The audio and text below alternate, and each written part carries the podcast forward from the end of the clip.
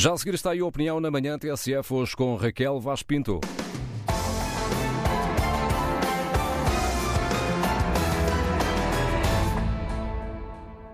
Bom dia, caros ouvintes. Hoje, dia 11 de julho, entramos no dia 138 desta guerra e a política internacional, bem, não nos dá descanso. A semana passada não fugiu à regra. Assistimos como se fosse um filme B ou uma novela de má qualidade ao esboroar da liderança de Boris Johnson à frente do Reino Unido. Boris, com a habitual deselegância política, referiu-se assim aos seus colegas. Como já vimos em Westminster, o instinto de rebanho é poderoso e quando o rebanho avança, avança mesmo. Enfim.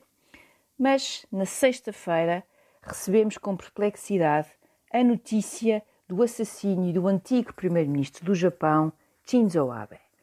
Para quem estuda política internacional, foram várias as contribuições e as decisões importantes desta grande figura do Japão.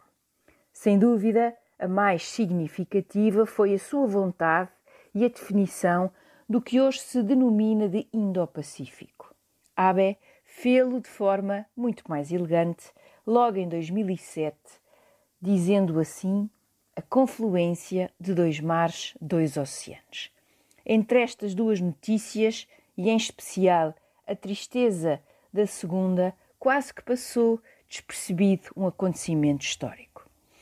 Na quarta-feira, dia 6 de julho, os diretores do FBI e o seu congênere britânico, o MI5, fizeram uma declaração conjunta em Londres.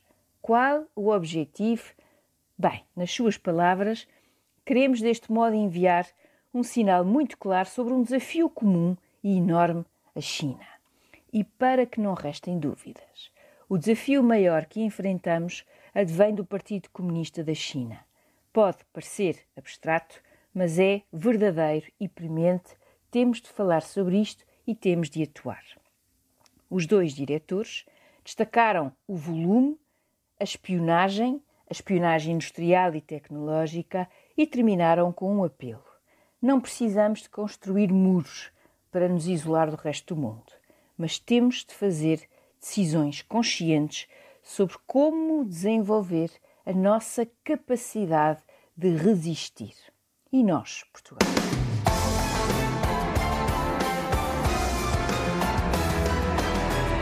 Alguns dos assuntos que vão dominando a atualidade política internacional aqui com Raquel Vaz Pinto. Este texto fica disponível para ler também em tsf.pt. Amanhã estará aqui Daniela Oliveira.